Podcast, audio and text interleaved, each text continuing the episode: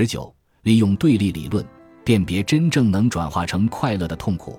通过思考什么东西不能被转化为快乐的感受，我们便能对苦中之乐略有了解。十分显然的是，人们倾向于回避剧烈的疼痛和永久的身体损伤。心理健康的人不会用钉枪射自己，或者灼烧身体的某个部位。还有一些心理体验也是人们想要回避的。人们通常会在安全的幻想空间为可怕的体验感到兴奋，但没人愿意真正面对诸如孩子被杀害、被朋友憎恨、隐藏最深的秘密被曝光等艰难时刻。还有更微妙的心理体验禁区，比如很少有人喜欢恶心的感觉。在《纽约客》的一篇题为《呕吐感受》的文章中，作者阿图尔·加万德提到，西塞罗曾描述过，他宁愿去死，也不愿意遭受晕船的痛苦。在经历了波士顿港口游轮之旅后，我发誓再也不会坐船去看鲸鱼了。有些母亲对孕吐的糟糕记忆盖过了生小孩的痛苦。如果你在跑步中扭伤了脚踝，那么一旦你康复了，就可以重回跑道。但恶心是一种不同的体验。如果某种食物让你感到恶心，你就很难再次尝试它。加万德注意到，这里存在着进化逻辑。恶心的功能是要让你排出你摄入的有毒物质。那种可怕的体验感以及持久的相关记忆会让你不再摄入它们。这与为何会有孕吐反应以及为何怀孕前三个月孕妇普遍感到恶心的标准进化理论相符。因为当胎儿处于最容易受到自然界毒物侵害的阶段时，孕妇会有很高的生理和心理警惕性。然而，恶心体验之可怕尚不足以解释其为何被排除在良性受虐清单之外。毕竟，我们喜欢其他那些可怕体验。一种更合理的解释是，恶心不适用于我们之前提到的平衡法则，因为它总是萦绕在人们心头。突然结束的疼痛能为紧接着到来的快乐做好铺垫，比如我之前提到过的芬兰湖体验，即蒸完桑拿后跳进冰冷的湖水之中，强烈推荐大家感受一下。然而，那种随着时间推移而逐渐淡化的不愉快体验，无法让你形成体验反差，你也就无法享受接下来的快乐。也许这就是晕船不属于良性受虐的原因。假设你有一台能让你感到极端眩晕的机器，然后一旦你关掉开关，你会立即感觉良好。我敢打赌，年轻人一定会排队去体验这种机器。无聊是最后一种人们很难喜欢的不愉快的体验。我们愿意去一座鬼屋，让假扮的鬼怪跳到面前吓唬自己，却不愿意去一座无聊的屋子，那里没有手机，没有书籍，唯一能做的就是在里面待上两个小时。我之前提到的鲍麦斯特及其同事所做的研究发现，感到无聊会降低人们的幸福感和意义感。然而，我们对于无聊的了解仍然少之又少。提出一种理论来解释是什么使我们感到无聊，是一项极为困难的工作。早期的一种解释是，当我们的刺激感和兴奋感较弱时，我们就会感到无聊。不过，随后的研究发现。当兴奋感很强时，我们也会感到无聊。感到压力与感到无聊并不冲突。另一种理论认为，当我们觉得失去了自主权时，我们就会感到无聊。几年前，休斯敦机场的乘客曾抱怨，他们要等很长时间才能拿到行李。机场管理人员没有想办法将行李更快地送达乘客手中，而是把行李提取区搬到远离飞机停靠位的位置。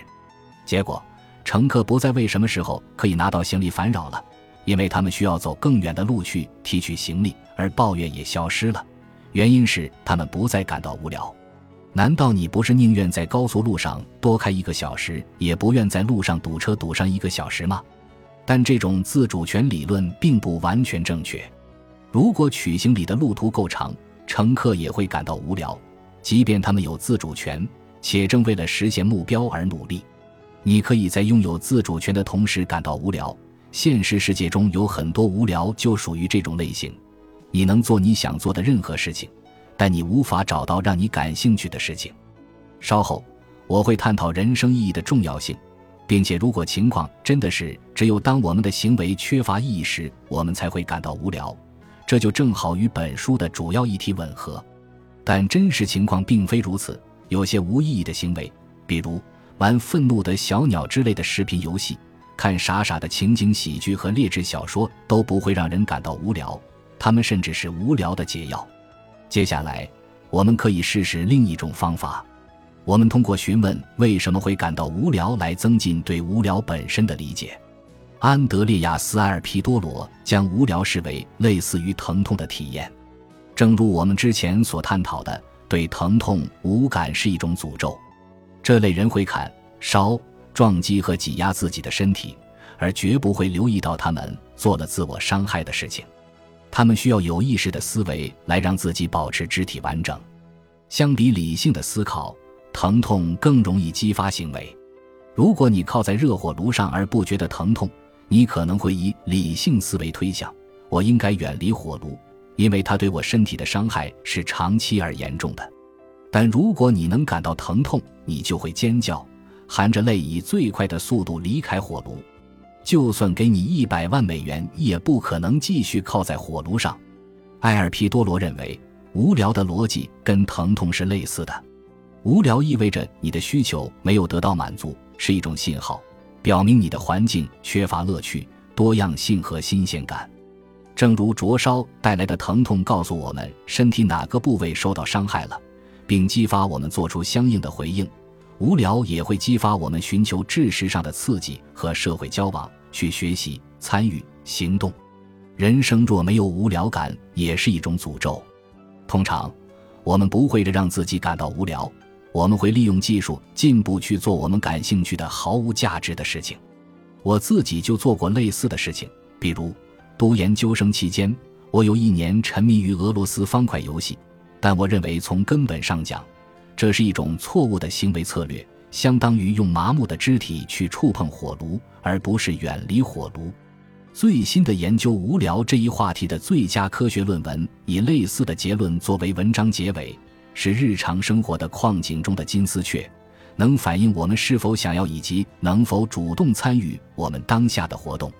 当我们不想或者不能做到时，无聊会促使我们采取行动。我们对无聊做出怎样的反应至关重要。用快乐但无意义的行为去盲目压制每一个无聊的念头，就排除了无聊所传递给我们的关于意义、价值和目标的更深的含义。诸如在实验室自我施加电击、对社交媒体上瘾、参与巨额赌博、滥用药物之类的无意义的失调反应，也许能暂时缓解无聊，但代价又有多大呢？等会儿。在实验室自我施加电击，这句话指的是几年前发表在《科学》杂志上的一系列非常出色的研究。